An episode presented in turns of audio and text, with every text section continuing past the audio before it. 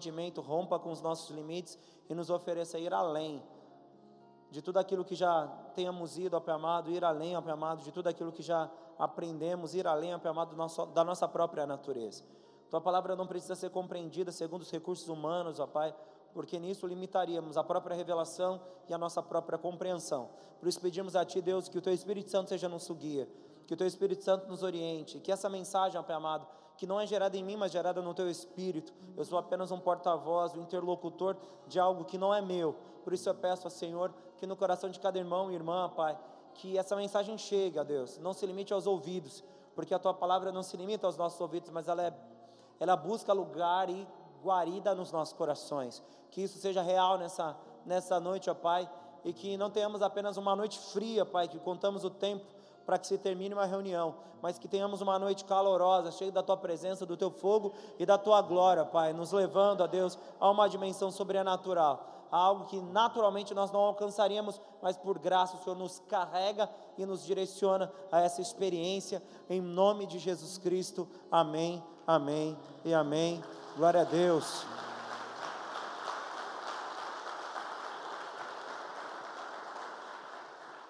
Só para frisar, não tire da tua oração o nosso projeto da ONG, amém? E da, da do, comunidade terapêutica, amém? Até o final do ano, em nome de Jesus, a gente vai estar tá dando essa, esse passo aí, já ajustando os detalhes que faltam. Então, se você não esteve aqui na, no domingo, só, só frisando, você que já faz parte do relógio de oração, esteja conosco nesse, nesse processo. A gente gera no espírito para poder enxergar no natural, amém? Então, que você esteja conosco nessa busca. Nossa ONG, né, para a gente não entrar nos pormenores jurídicos, e na comunidade terapêutica, eu creio que o Senhor vai dar essa ferramenta espiritual para a gente poder atingir essa cidade. Amém ou não? Posso ouvir um amém de vocês? Então esteja em oração, é lá que a gente gera, não é aqui na terra. Amém.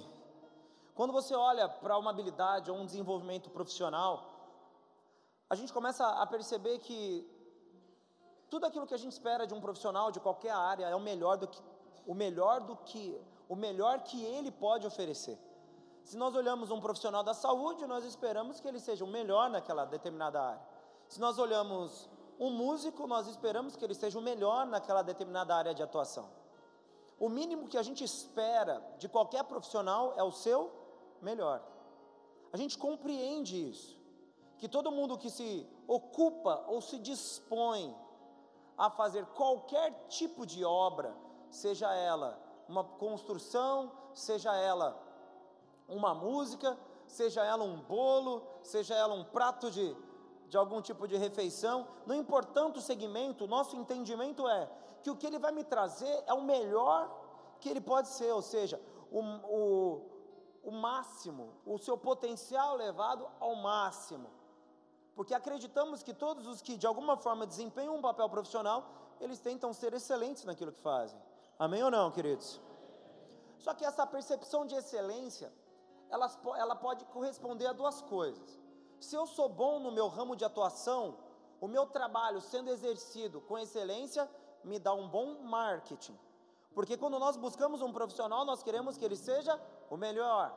Se eu quero construir, construir a minha casa, eu vou procurar o melhor arquiteto, o melhor engenheiro, o melhor construtor, o melhor pintor, os melhores profissionais para desempenhar aquele papel. Só que a qualidade do que nós fazemos não apenas retrata a nossa habilidade e a nossa capacidade profissional. Na verdade, nós começamos a apresentar muito sobre quem somos quando nos é avaliada a nossa obra. Porque quando nós percebemos que o Arthur, ele não é apenas a expressão de pensamentos, mas de ações, eu começo a enxergar quem ele é através de cada obra realizada. As nossas atitudes começam a falar sobre quem somos.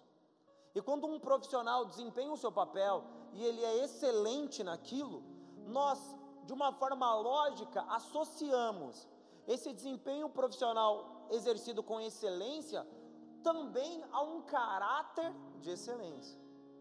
O indivíduo, então, não fala só, só sobre quem ele é como profissional, ele fala também sobre quem ele é como pessoa. Estão comigo, queridos? Amém ou não? Então, quando a gente faz esse retrato mais simples possível de um ser humano, a gente consegue extrair muito sobre quem é a pessoa a partir de como ela faz as coisas que lhe são confiadas. O zelo, o cuidado, a responsabilidade, o carinho, a gentileza, tudo aquilo que pode de alguma forma orbitar, estar em volta das nossas ações, não falam apenas sobre o ato, mas fala sobre quem nós somos. OK? Amém? Esse pensamento, ele é talvez a melhor ferramenta se você quiser conhecer alguém. Eu havia ouvido há muito, tempo, há muito tempo atrás, não tanto tempo assim, em relação à minha idade, mas no que diz respeito ao tempo. Se você quer saber quem é uma pessoa, observe o que ela é na sua casa, observe o que ela é no seu trabalho, observe como ela conduz o seu relacionamento com a sua mãe, por exemplo. Moças que procuram um marido. Porque essas características vão falar mais sobre quem ele é do que nós podemos imaginar porque o retrato do homem é apresentado nas suas ações. E a gente já tem falado disso em alguns cultos. Só que quando a gente começa a colocar o nosso desempenho, a nossa ação, quem nós somos, dentro da nossa função profissional, nós começamos a perceber que, em muitos momentos, nós não exercemos o nosso, nossa atividade profissional dentro da, do potencial esperado por nós. E nós nos deparamos com duas realidades. Primeiro, nós somos vistos como profissionais abaixo da média. E segundo, nós colocamos em risco a posição que nós alcançamos. Se eu não sou tão bom assim na área que eu atuo, eu corro o risco de ser substituído. Há uma grande possibilidade do meu desempenho abaixo da média, ou meu desempenho de baixo nível, corresponder ao meu futuro profissional. Eu percebi que quando eu comecei a trabalhar, eu fiz isso bem novo, nas diversas áreas de atuação que eu já fui, já fui vendedor de porta em porta, já vendi picolé, já vendi CD de porta em porta, já fui ajudante de pintor, já fui ajudante de construção, já fui balconista de farmácia, já fui é, barman de pizzaria e ajudante de cozinha. Aí quando eu fiz 18 anos, comecei a dar aula. Aí eu parei de todas, então tudo isso eu fiz até 18 anos e meio. A partir dos 8, 18 anos e meio, eu assumi a educação como profissão e apenas desenvolvi meu papel profissional. Mas uma coisa eu percebi, que mesmo que em trabalhos, e fui pacoteiro de supermercado, em trabalhos temporários, amém? era um trabalho atrás do outro, mesmo que em trabalhos temporários, uma coisa eu sempre tive em mente, para eu poder garantir o meu sucesso e também para que eu possa alcançar novos níveis, não importando a dimensão do que me foi confiado, eu preciso ser o melhor que existe. Se eu, se eu, sou pacoteiro, o melhor pacoteiro. Se eu sou o melhor ajudante de pintor, então eu serei o melhor ajudante de pintor. Porque um dia alguém vai precisar de um pintor. E por que não eu? Como um bom ajudante, serei promovido a pintor. Por que não eu, de um ótimo pacoteiro, serei promovido a caixa de supermercado? Por que não eu, de balconista de farmácia, um gerente da farmácia? Eu sempre tive em mente que o meu trabalho representaria muito sobre quem eu sou. Quando eu fui garçom, tudo isso girou em torno da minha vida e eu compreendi que as minhas atitudes seriam também uma grande oportunidade para que eu alcançasse novos níveis. Estão comigo, queridos? Amém ou não? Então, a excelência profissional não falou apenas do desempenho profissional do Arthur, mas falou das potencialidades. O que o Arthur pode ser se para ele for dado um desafio maior do que ele tem vivido no momento. E graças a Deus, eu me tornei professor por isso. Mesmo sem formação acadêmica, depois de uma grande crise é, educacional no, no estado de São Paulo, por conta de uma de uma greve que foi estabelecida, faltava profissional. E naquela época eu estava estudando radiologia médica. Mas como eu gostava de falar e me comprometia com alguns segmentos, falou: não tem. Você, você teria coragem de desempenhar esse papel? Eu tive. E fui lá eu, com 18 anos e meio, assumi uma sala. Comecei a dar aula da quinta ao terceiro ano do ensino médio. Então eu tinha alunos mais velhos do que eu. E estava lá um menino que nem bigode tinha direito, dando aula. E por que, que eu tive essa oportunidade? Porque eu compreendi que a minha jornada deveria ser construída na velocidade necessária para que todas as experiências que me fossem oferecidas não apenas fossem vividas, mas me transformassem. Estão comigo, queridos? Mesmo que de forma instantânea, 18 anos e meio, era o que a educação chamava de autodidata, porque antes podia, era alguém que tinha proficiência em alguns assuntos e podia dar aula mesmo que se não tivesse formação ainda acadêmica finalizada. Eu comecei a notar que o tempo não era meu inimigo, o tempo era meu amigo, e todo o desenvolvimento que foi desencadeado através do meu primeiro emprego começou a fazer de mim um homem que eu não era, ou seja, a experiência gerou maturidade e a maturidade gerou oportunidade. Amém? Um rápido ponto histórico aqui. Não sei se vocês sabem, lá em 1900 aconteceu uma coisa no planeta, algo que chamam de revolução industrial. Essa revolução industrial ela mudou o segmento do, do, da forma de produção no mundo, porque as máquinas substituíram homens e eles criaram é, linhas de produção para que acelerasse a produção do produto. Ou seja, os produtos eram oferecidos ou colocados no mercado de uma forma mais rápida, amém? Não vou entrar nos pormenores porque a gente não tem tempo suficiente para dar aula de, de, de história e nem da Revolução Industrial. Mas dentro desse processo de Revolução Industrial tem um homem chamado Henry, é Henry Ford, que é o fundador da Ford do carro. E ele criou uma metodologia de desenvolvimento. Ele criou um sistema de, de produção que alguns chamam de Fordismo, e a gente também não vai entrar nesse pormenor. Mas o que, que eu quero falar para você? Eu quero falar para você que em 1900 uma cultura foi estabelecida. A velocidade que nós produzimos é o que define a qualidade do meu serviço. Até aquele momento a produção era manual, normalmente familiar e caseira. O processo era diferente. Mas a partir de 1900 foi estabelecido na cultura comum que o quanto mais rápido você fizer, fizer uma coisa, o quanto mais você produzir no menor espaço de tempo, te tornará o melhor profissional na tua área de atuação.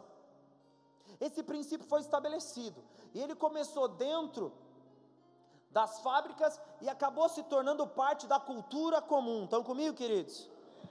Ou seja, a nossa sociedade compreendeu que a velocidade é inimiga dela e para vencê-la, o tempo era inimigo da sociedade, para vencer o tempo, nós deveríamos gerar cada vez mais recurso e produto no menor espaço de tempo.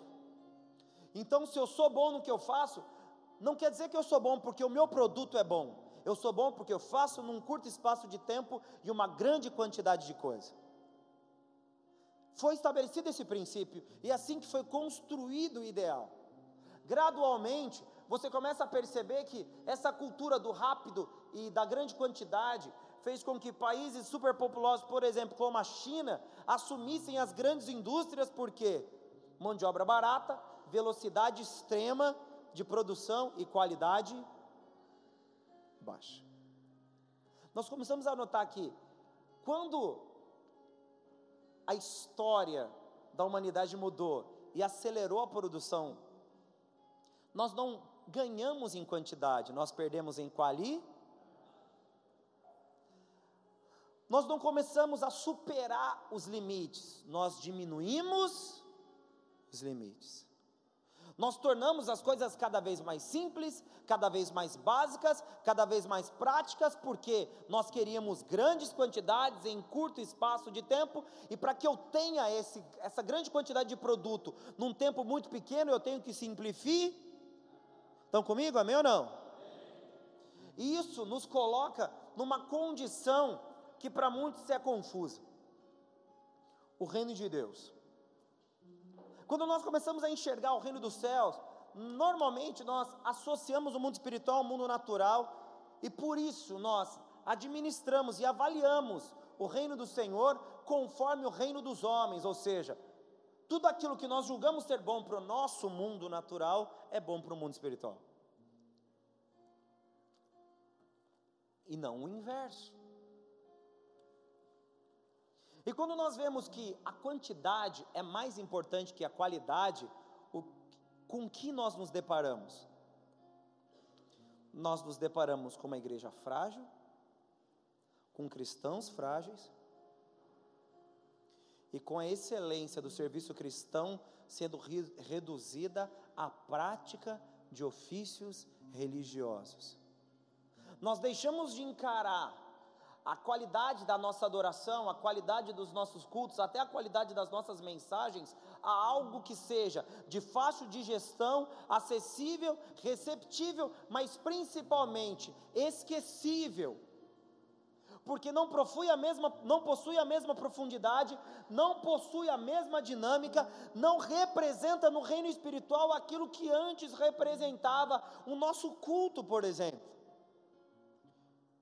Se nós víssemos que hoje é possível estabelecermos cultos que são mais drive-thrus do que realmente cultos a Deus, nós perceberemos que a adoração ela foi substituída por algo que é assimilável, aceitável e que produz no homem uma falsa impressão de relacionamento, mas na verdade representa apenas um carro que embocou no drive-thru, fez o, drive-thru, fez o pedido e dois minutos depois já estava com o lanchinho na mão, cumpri meu rito religioso e vou para minha casa.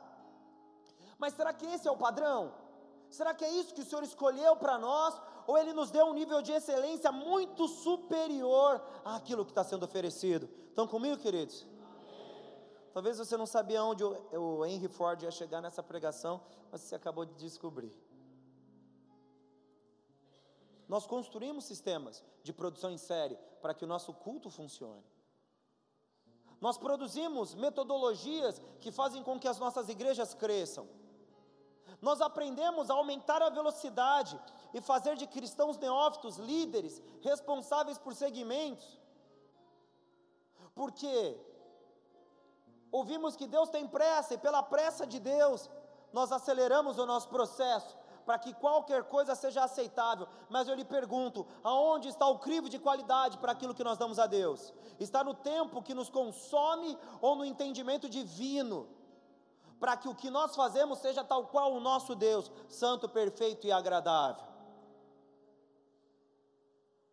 A palavra excelência não é apenas a descrição de alguém que faz alguma coisa com zelo, mas é para nós a descrição do único padrão aceitável do serviço, do serviço prestado a Deus, ou seja, tudo aquilo que nós, na nossa concepção, venhamos a entender sobre algo a ser oferecido para o Pai, deve antes passar pelo crivo de qualidade divino.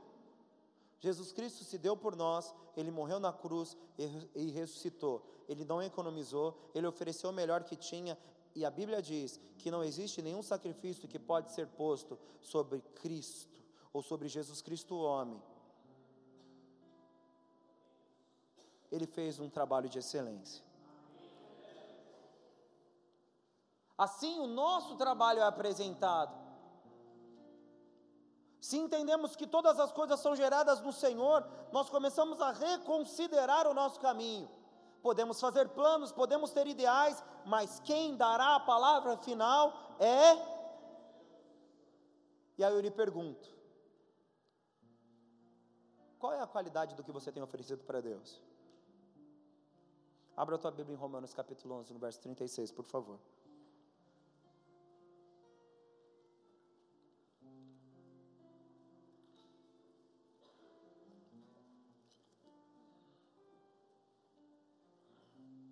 Diz assim o texto: Porque dele, por ele para ele são todas as coisas.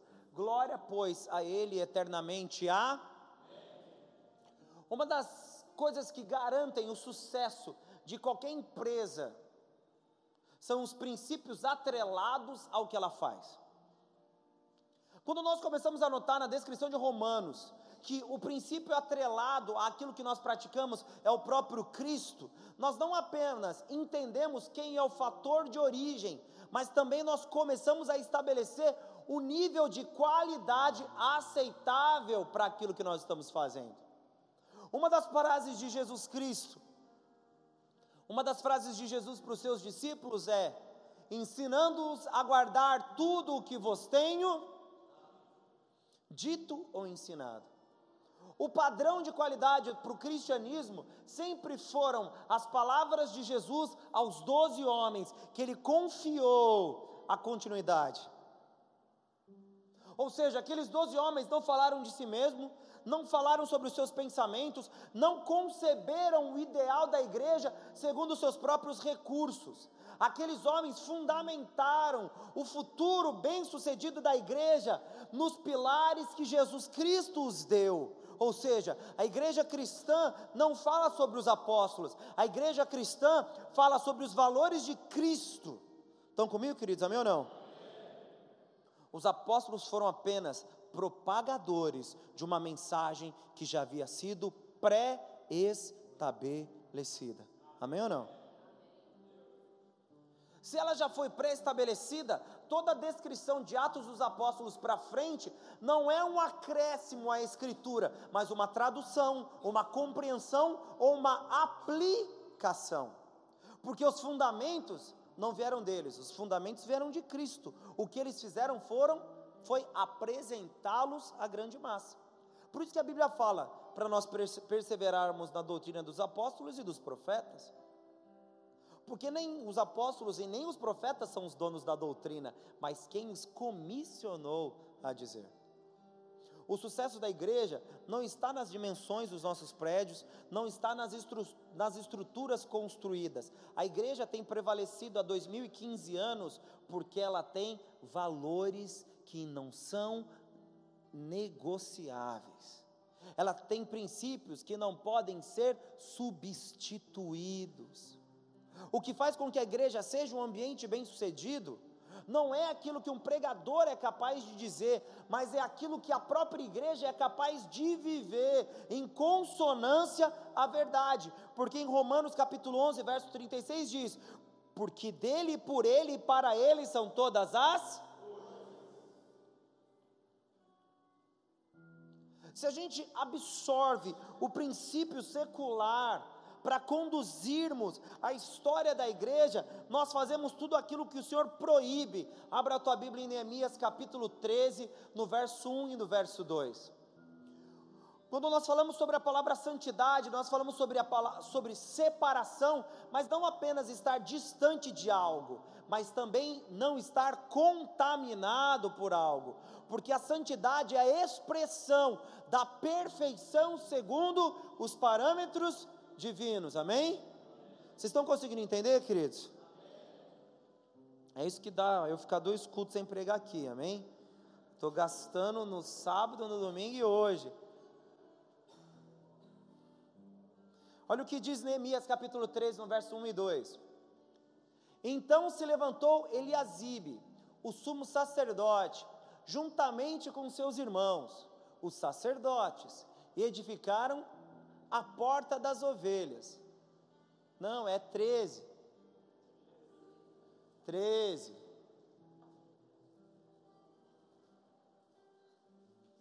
Naquele dia leu-se o livro de Moisés. Está falando sobre o, o Torá, o Pentateuco. Na presença do povo, e achou-se escrito nele que os Amonitas e os Moabitas não entrassem jamais na Assembleia de Deus. Próximo versículo. Porquanto não tinham saído ao encontro dos filhos de Israel com pão e água, mas contra eles, aí vem a parte, assalariaram Balaão para os amaldiçoar. Contudo, o nosso Deus converteu a maldição em Pastor, mas só porque eles não deram pão e água, é interessante, queridos. Maldição sem causa prospera? Não. A Bíblia diz que nenhuma maldição lançada que não tenha causa não prospera, ou seja, não temos medo de maldição. O problema não é a maldição, o problema é a legalidade para que ela atue. Não havendo legalidade, Deus nos protege de tudo. Ponto final. Só que os moabitas e os amonitas usaram outro recurso, que era quem? Bala e quem era Balaão? Balaão era um sacer, um profeta. Ele se ocupava do ofício profético. E no texto diz que Balaão foi assalariado, ou seja, ele foi pago para profetizar em conformidade aos moabitas e os amonitas. Sabe sobre o que o Senhor está proibindo a Assembleia dos Santos ou a Assembleia de Deus? Para quem é da Assembleia ou foi, do, da, da, do ministério. Uma memória para você aí, nostalgia.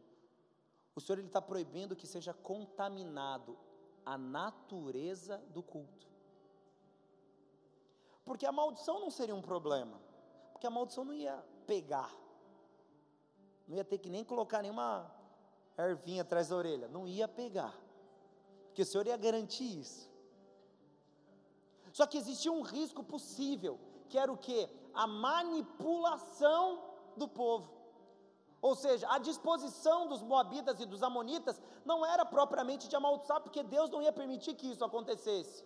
O que ele fez seria se apropriar das profecias de Balaão para inserir no coração daquele povo uma mensagem adulterada pelos interesses humanos, ou seja, eles criariam uma metodologia, um caminho, uma sequência que destoaria do padrão santo que o Senhor havia escolhido. Ou seja, aquilo que deveria ser excelente se torna contaminado, aquilo que havia de ser perfeito se transforma em humano, fazendo com que a adoração não represente outra coisa senão a própria expressão dos homens, que não representa e nem retrata aquilo que Deus espera de nós.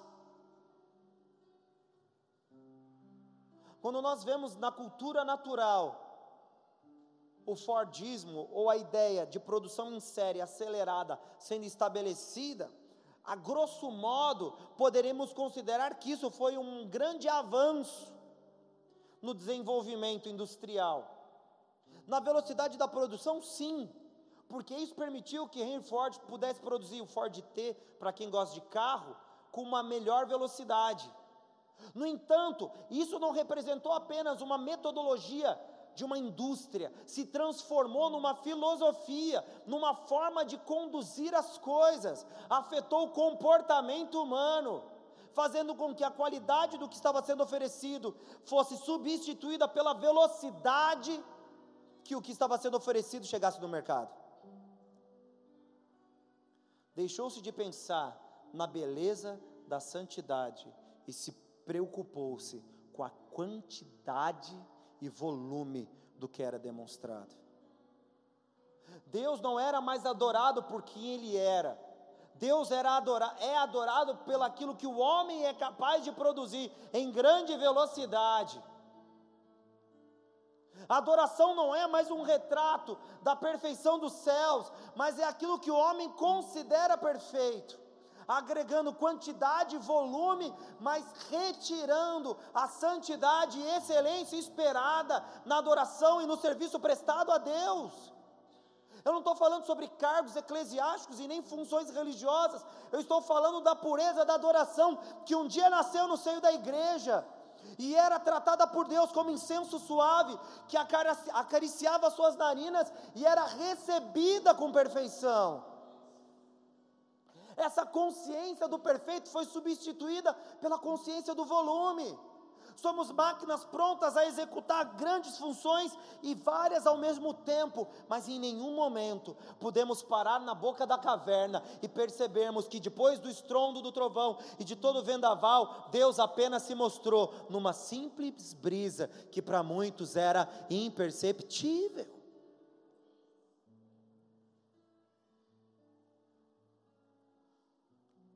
Se hoje eu perguntasse na qualidade da tua adoração, você diria o quê? Sobre as coisas que você tem feito, eu te perguntaria: onde está o teu coração? Não onde está o teu tesouro. Porque talvez você ache que exista riqueza onde apenas existe pobreza. Porque a verdadeira adoração é prestada do interior do homem, onde apenas o próprio Deus é capaz de sondar e nenhum de nós enxerga. Ali que está a excelência da adoração. Ali que está a excelência daquilo que Deus gostaria de receber de nós. Será que nós não, nós não temos sido indústrias capazes de produzir esteticamente aquilo que é aprazível aos olhos em grande quantidade, mas qualitativamente imperfeitas e prontas para serem substituídas? Se os produtos que nós consumimos fossem para durar, eles não tinham garantia. Se os produtos que a gente consome fossem feitos para durar, você não teria que pegar um certificado e carregar no teu bolso. O proprietário da loja não diria: "Vamos fazer uma garantia estendida aí, é melhor, né, irmão, já que vai que quebra". Não, o princípio é esse: consumo e velocidade. Nós nos confundimos sobre o que estamos fazendo, porque em grande volume aquilo nos acessa, aquilo chega até as nossas mãos.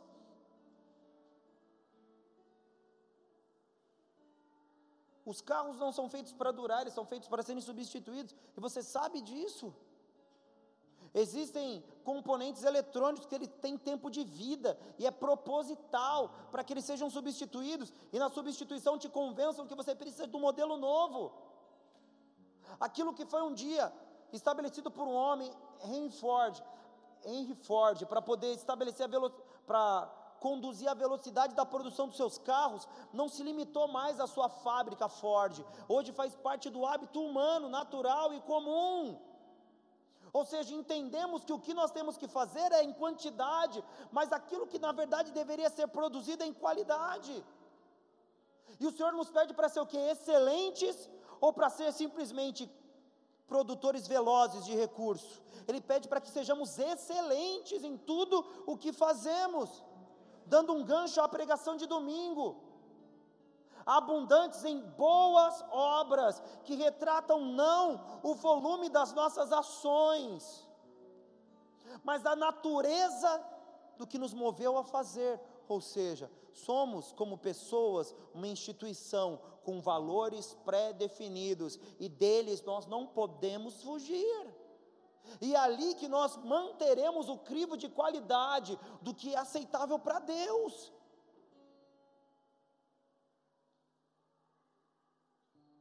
nós nos deparamos com a ideia de que o volume financeiro define a riqueza. Sabe o que, que as pessoas fazem? Se esquecem de que antes de ofertar deveriam pedir perdão para o teu irmão.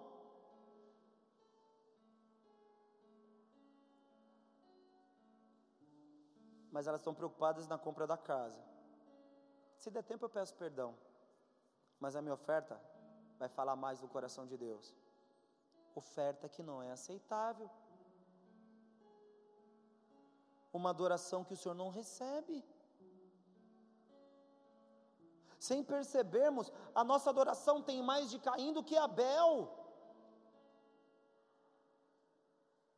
Abel foi morto porque a adoração dele, a oferta dele era aceitável, e ele foi morto por um Caim que não compreendia aquilo que estava sendo oferecido.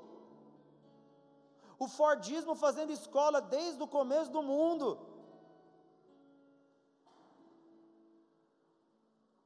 A nossa ciência humana, ou seja, o nosso entendimento sobre coisas tem sido de tal forma corrompido pelos moabitas, que a gente tem aceitado eles no seio da nossa assembleia, trazendo mancha, mácula, aquilo que na verdade deveria ser perfeito, porque sim, eles têm os seus profetas.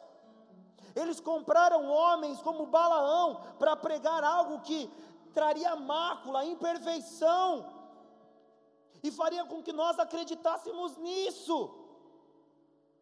Transvestidos de verdade e de beleza, nos ofereceram uma mentira que tem sido comprada a peso de ouro, porque ela retrata quem nós somos e não o que Deus é. E vamos ser honestos: ambientes confortáveis são construídos por homens, porque até onde eu sei, meu Deus gosta é de desconforto. Por isso que ele me pede para me transformar, por isso que ele pede para eu nascer de novo, por isso que ele me pede para me despir do velho homem. Ele não quer que eu esteja acomodado a nenhuma circunstância da minha vida. Será que a nossa, a nossa, o nosso entendimento sobre o valor da nossa adoração tem sido realmente balizado e pesado seguindo o crivo dos céus? Você já se perguntou se Deus ouve quando você canta uma música? Pastor, Deus não é surdo. Não, não é isso que eu estou dizendo. Se o que chega até o coração de Deus é adoração ou é barulho, você já se perguntou? Você já se perguntou que a Bíblia talvez nos peça para levantarmos mãos santas? Será que se hoje você levantasse suas mãos, você teria sangue sobre elas ou teria santidade? Será que as suas escolhas expõem apenas um homem que acreditou que o quanto mais ele for na igreja, o quanto mais ele fizer coisas na igreja, ele vai ser bem sucedido? Ou um homem que se, neglige, se negou a si mesmo, ao ponto de viver para os seus irmãos? Porque isso não é a mesma coisa.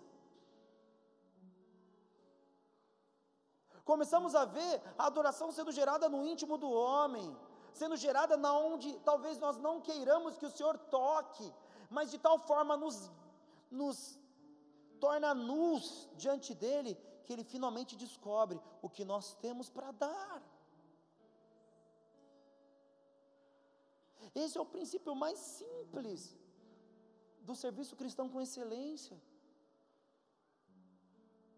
E nós estamos ainda na metade da primeira página.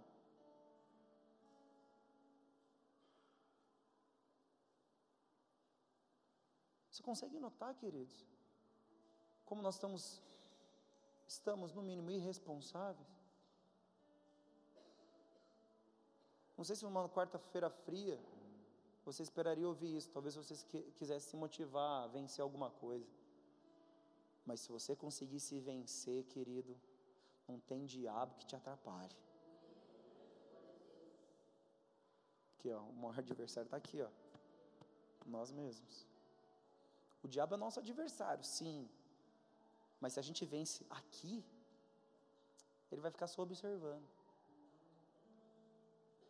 Por isso que a ideia de uma administração religiosa pautada no volume, na velocidade, apenas denota ou nos mostra cristãos que transferiram as suas expectativas naturais para o âmbito religioso buscam posições, querem ser, querem ser reconhecidos, são apresentados não pelas suas obras, mas são apresentados pelos seus títulos. São conhecidos como pastores porque disseram que eles são, mas não cuidam nem de uma única alma.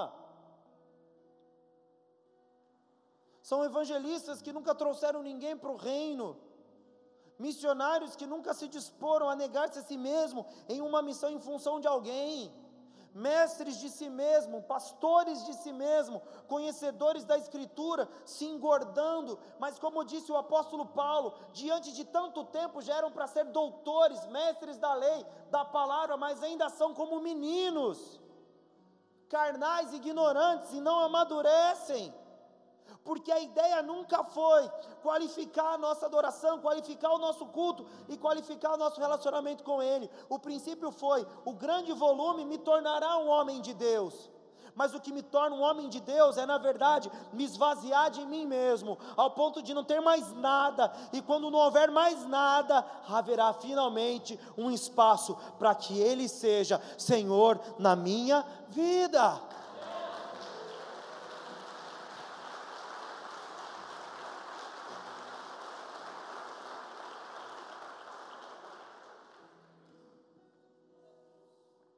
Seguindo esse princípio lógico de que o padrão de santidade é o próprio Cristo, o apóstolo Paulo fala algo maravilhoso e ousado para um líder. 1 Coríntios capítulo 11, no verso 1.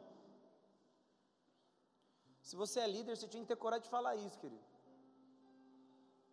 Sedes meus imitadores, como também eu o sou de Cristo. Esse é o padrão de excelência.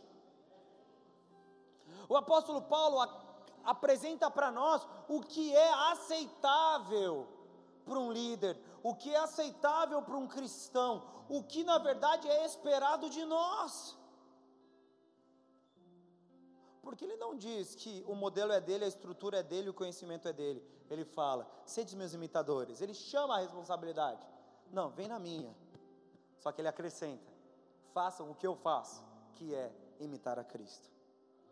Ele entende que ele se compromete, ele se expõe, ele, ele fala: me avaliem segundo os parâmetros do reino, segundo os valores dos céus, porque nós somos uma instituição com valores pré-definidos que não podem ser substituídos. Instituição igreja espiritual? De alguma forma nós somos uma instituição, isso não tem como ser descaracterizado. E ele fala: me cubra de todos os olhos, porque eu miro o meu apenas no Cristo Salvador, e é ali que eu estabeleço parâmetros e modelos.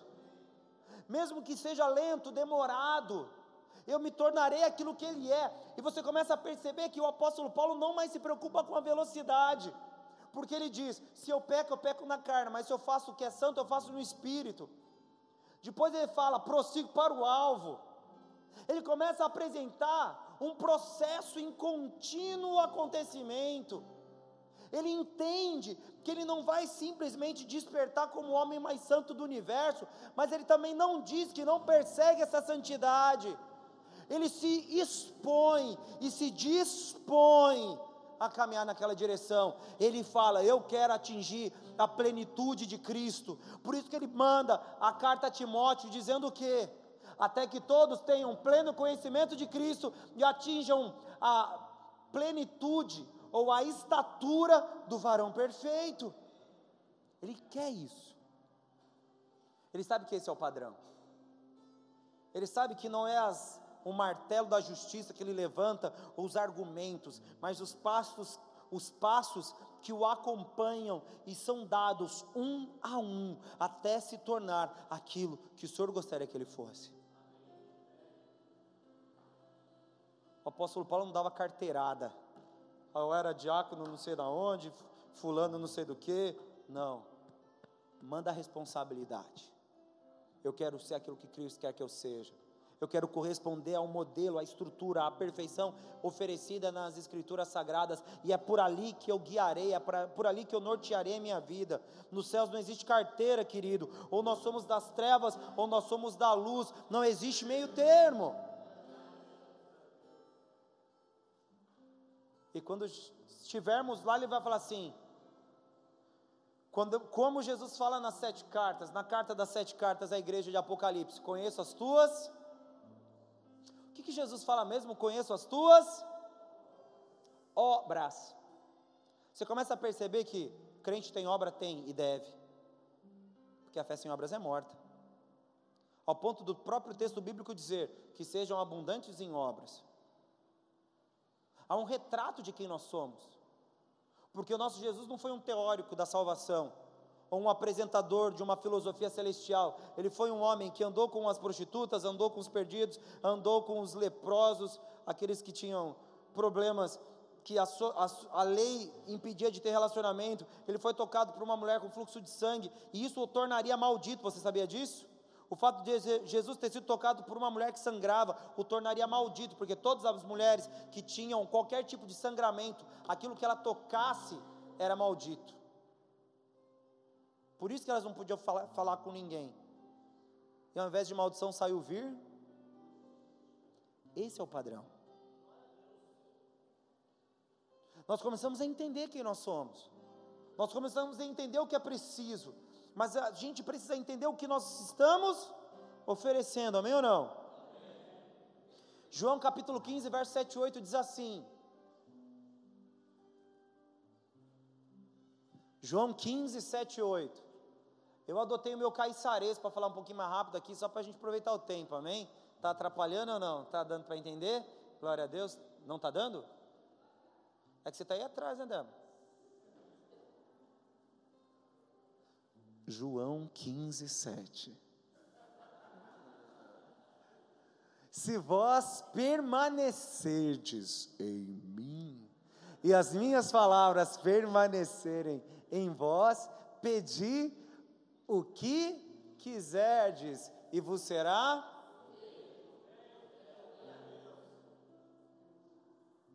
Próximo versículo. Nisto é glorificado meu Pai, que deis muito e assim sereis meus. Existe uma razão espiritual para fortificarmos, é bem, queridos? Mas não existe razão nenhuma para queimarmos etapas. Porque a Bíblia graciosamente diz que quem dá o crescimento, quem é o responsável por produzirmos frutos, então nós nos preocupamos apenas com um detalhe, a qualidade do que é feito. Sabia? Responsabilidade sua. Quando fala na parábola do, do agricultor, diz que o pai é o agricultor. Amém ou não? Ele é o agricultor. E ele prepara a rama para que ela dê mais fruto? Eu falei disso no domingo. O que, que fica para nós? A qualidade do fruto. É de nossa responsabilidade. O que vai ser produzido é Deus que determina. Mas como vai ser produzido, somos nós. Nós temos que entender que é isso, é aquilo que Deus nos deu. O fruto é gerado pelo talento que nos foi dado. E como é descrito, descrita a parábola do, do, dos talentos, só abra a tua Bíblia em Lucas, capítulo, 40, capítulo 12, verso 47 e 48. Veja o que diz a Escritura. Nós já vamos encerrar, queridos, eu não vou estender demais, não. Não que eu não quisesse, mas não vamos estender demais. E diz assim: o servo, o servo que soube a vontade do seu senhor e não se aprontou, de quem é a responsabilidade do? Vamos dizer rapidinho, do? Isso. Nem fez conforme a sua vontade, será castigado com muitos. De quem que é a culpa? É do chefe? É do patrão? É do propósito? É do servo. De quem é a responsabilidade pela qualidade, então? Nós. Ele deu o padrão, é a gente que tem que obedecer o padrão. Próximo versículo. Mas o que não a soube e fez coisas que mereciam castigo, com poucos açoites será castigado. Ao ignorante não será cobrado o peso da ignorância. Na verdade, ele vai ser julgado conforme a sua ignorância.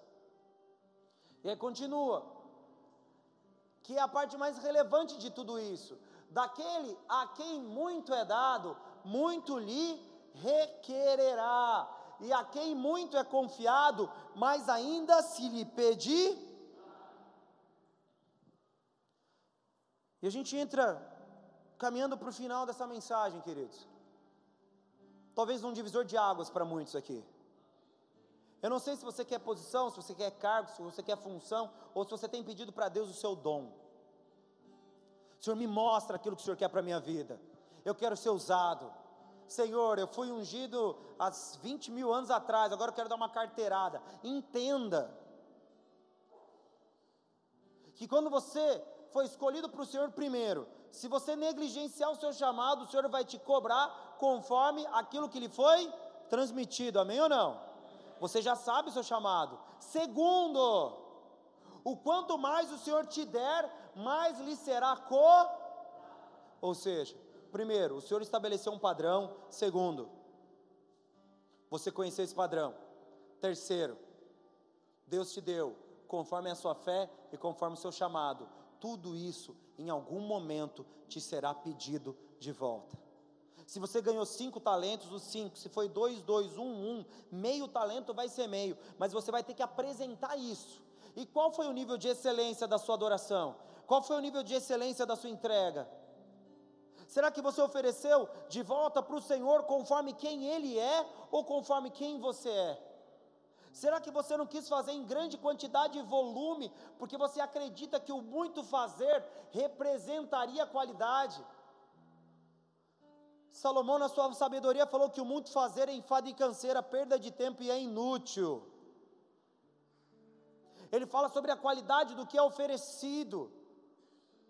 E ele fala que antes ele tivesse se gastado nas coisas espirituais do que se perdido nas coisas naturais e passageiras. Ele apresenta um cenário. Você pode não entender, querido, mas a Bíblia, ela primeiro é autoexplicativa e ela não se confunde. Não há nada que eu encontre no novo que eu não encontre no antigo e nem no antigo no novo, porque elas se completam, são continuidades de uma mesma ideia. Por isso que a Bíblia é bem sucedida na transmissão da verdade da mensagem de transformação. Mas a questão é: nós queremos ouvir isso ou nós queremos ser recebidos, nós queremos ser aceitos, nós queremos ser honrados, mas nós nos esquecemos que tudo aquilo que de alguma forma ambicionamos no mundo espiritual será nos pedido por Deus. E se Ele te der uma direção, uma missão e uma vocação, Ele perguntará o que você fez com ela e qual será a sua resposta. Deus, eu produzi igual uma máquina, não foi aquelas coisas, mas eu fiz em grande quantidade. Senhor, eu mostrei para o mundo que o Senhor é Deus. Foi meio que um fogo de palha, não durou dois dias, mas o mundo viu aquilo que eu produzi.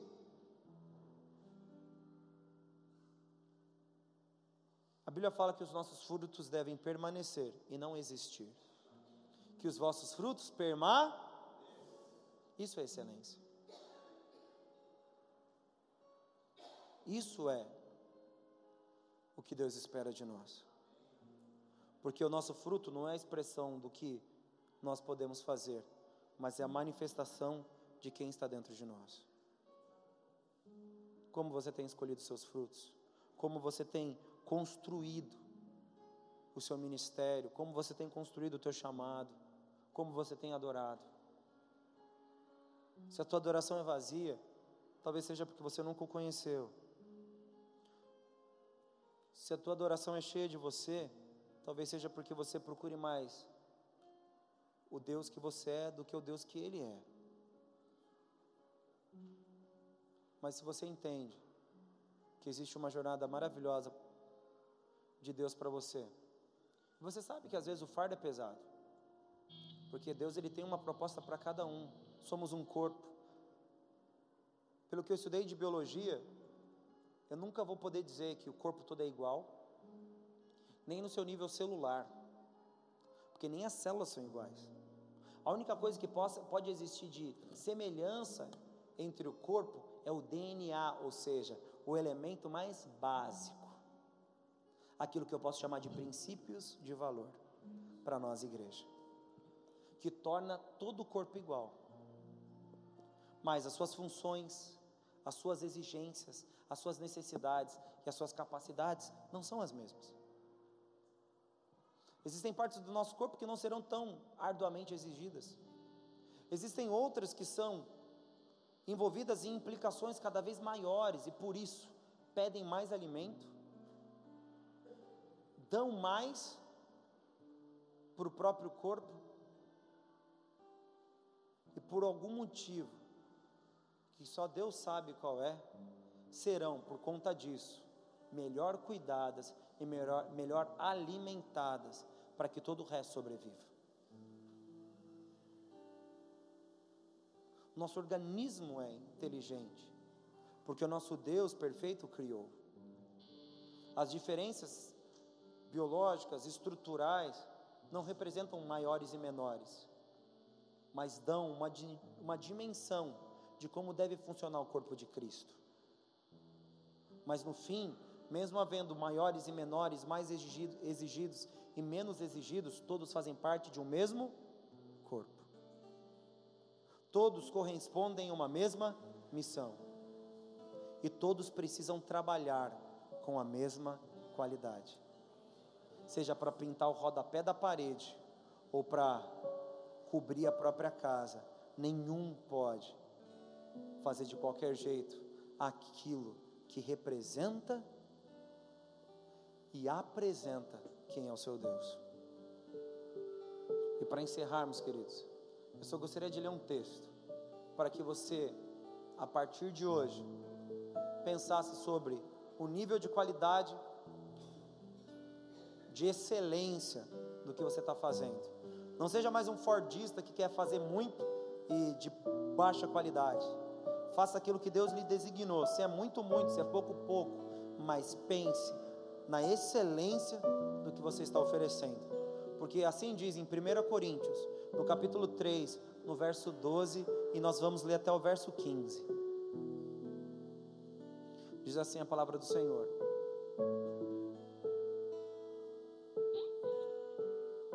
E se alguém sobre este fundamento levanta um edifício de ouro, prata, pedras preciosas, madeira, feno, palha. A obra de cada um se manifestará, pois aquele dia a demonstrará, porque será revelada pelo fogo, e o fogo provará qual seja a obra de cada se permanecer a obra que alguém sobre ele edificou, esse receberá galardão.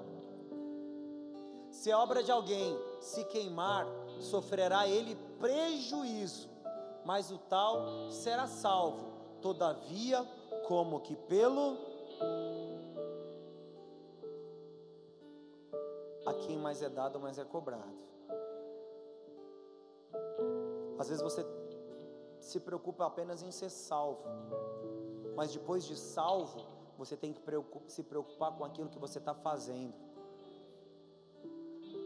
porque as obras não importam para o ímpio, não fazem diferença, mas para os salvos fazem toda a diferença.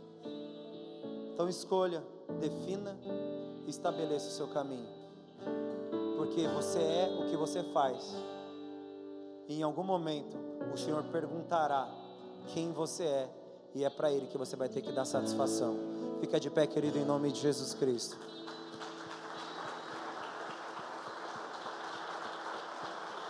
Feche seus olhos. Se você precisa se arrepender, é um tempo de perdão. Se você precisa descobrir a sua chamada, a sua vocação, é um tempo de direcionamento. Deixe que o Senhor te guie, deixe que o Senhor te leve, deixe que o Senhor te oriente. Que seja Ele a qualificar a tua obra, não, seja Ele a te mostrar qual será ela, e você para realizá-la com excelência, em nome de Jesus Cristo.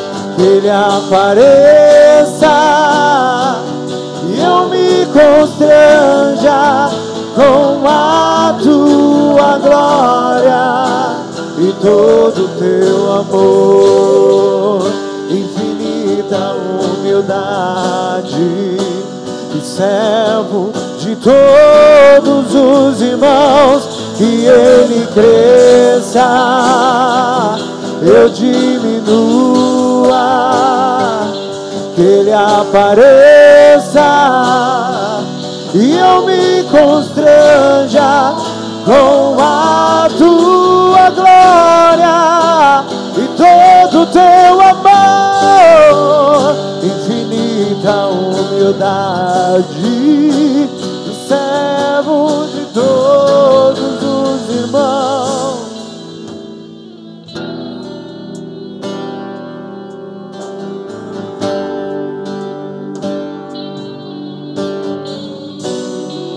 você seja constrangido, querida, pelo Espírito Santo, a buscar a excelência do poder do Senhor, a excelência da sua graça, a excelência da sua misericórdia. Se você já exerce funções, você já não ainda não exerce. Se você é um adorador, se você apenas tem vindo aos cultos, cantado canções, entenda. Essa mensagem te convida a um novo nível de relacionamento o nível que é estabelecido segundo padrões espirituais e eternos. Não é como você entende algo, não é porque você não viu acontecer aquilo que você esperava. Deus ele age numa dimensão, numa frequência que às vezes nós não sabemos como ele tem feito. Às vezes você não vê o seu ministério deslanchar. Você tem vindo, parece como que ele estivesse bloqueado por algo. Talvez seja o Senhor qualificando o seu ministério e não o inimigo barrando os seus frutos. Não se preocupe com outra coisa senão a excelência do teu chamado. Se um dia disseram que você seria um evangelista, o Senhor te tornará um excelente evangelista. Se um dia disseram para você, ou o Espírito falou no teu coração, que você seria um profeta, você será, mas quando? No tempo perfeito do Senhor. Não queira adiantar e queimar etapas, seja aquilo que o Senhor quer que você seja no teu chamado. Seja excelente no teu serviço.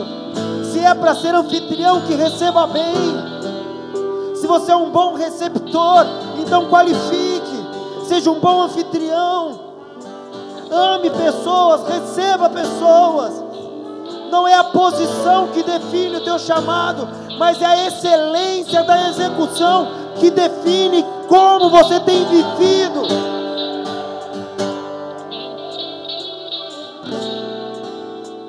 Se é se é para repartir, que faça isso com liberalidade. Se é para governar, que faça isso com cuidado a cada chamado, a cada vocação, a cada serviço para o Senhor, existe uma prerrogativa de qualidade.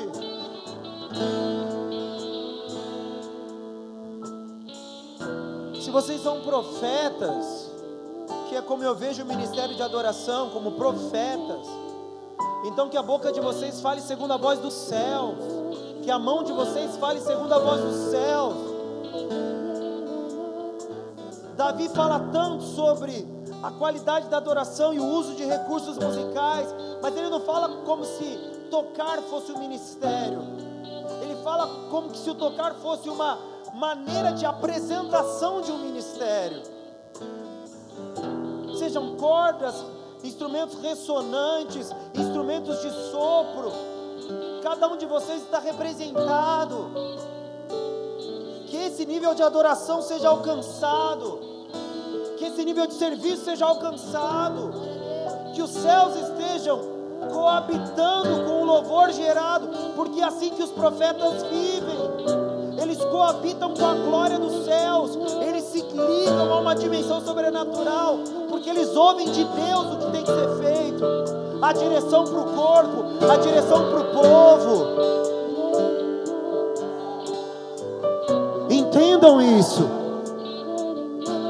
compreendam a chamada, compreendam o papel espiritual de vocês. Ore, andalaba, suricanta,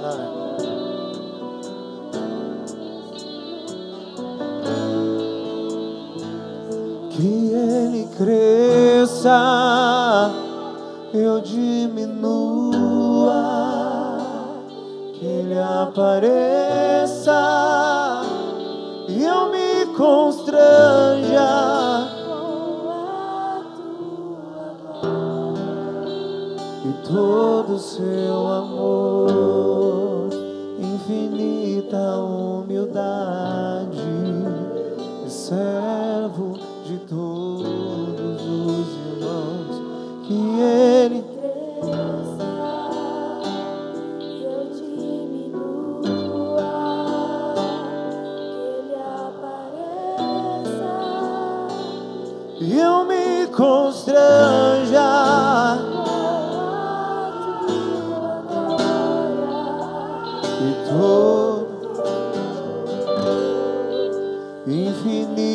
infinita humildade e servo de todos os irmãos. Que desejamos, Pai, um nível novo de excelência na nossa adoração. Nós não teremos preocupação com o tempo ou com a velocidade do serviço. Nossa intenção está na qualidade do serviço que seja uma, um serviço de excelência, que seja um chamado de excelência, que seja uma adoração em excelência e não em quantidade, porque os céus precisam ser vistos no que fazemos e não quem nós somos. Em nome de Jesus, amém, amém e amém. Glória a Deus, queridos. Amém ou não? Levante suas mãos. Te espero domingo aqui. Se você puder participar do culto da manhã, porque depois nós vamos nos dirigir para o batismo. Amém? Um momento marcante da igreja. Se você é diácono e não aparecer lá, ou você está hospitalizado, internado, ou estamos lá no seu velório, ou está trabalhando, porque você tem que estar lá. Se você é líder de célula e não aparecer lá, então já prepara o seu substituto, porque você vai ser substituído. Estou falando brincando, mas é uma brincadeira com fundo de verdade. Não vou substituir, mas você tem que dar, você tem que cuidar do seu povo. Presença, cuidado e serviço. Você tem que estar junto com eles, você tem que cuidar deles, você tem que servir eles. Se você quer ser um líder com excelência, é assim que funciona. Amém? E aqueles que puderem ajudar, vai rolar o, o panelaço lá, o, se você puder trazer, ou se organizar com algum irmão, sei lá, vou trazer uma carne de panela, um macarrão, sei lá, você conversa com a Sueli, amém? Entre em contato com ela. Se a gente puder fazer uma junta panela lá, vai ser legal, amém? Hã? Vai ser lanche? Ah, não é comida? Vou fazer lanche. Então faz lanche. Hambúrguer, McDonald's, salada. Espero vocês, amém, queridos?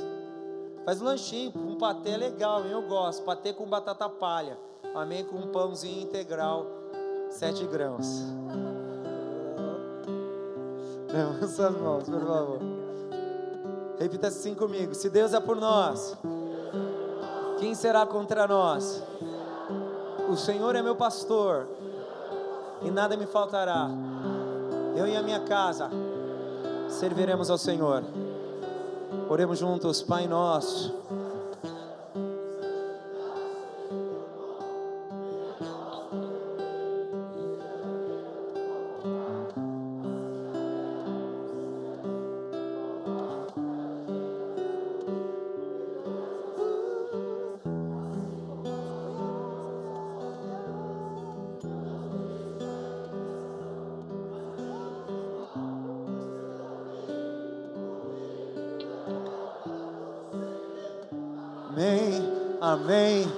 Amém. Glória ao que vive. Que o grande amor de Deus Pai, a graça e a doce consolação seja com vocês, queridos, desde hoje e por toda a eternidade em Cristo Jesus. Amém, amém e amém.